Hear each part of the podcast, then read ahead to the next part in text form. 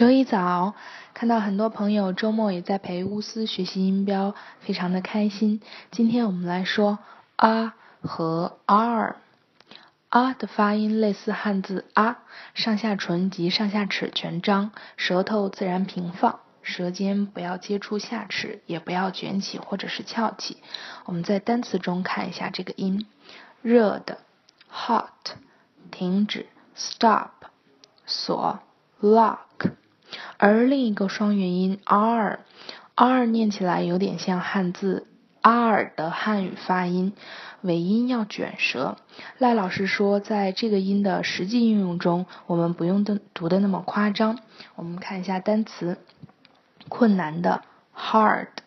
赖老师说，大家没有必要把嘴张得很大，读成 hard，那么吓人。艺术家 artist，远的 far。R 的音标多出现在含有字母 ar 的英语单词里。我们再看几个例子：汽车 car，公园 park。那么我们今天就说这么多，明天再见吧。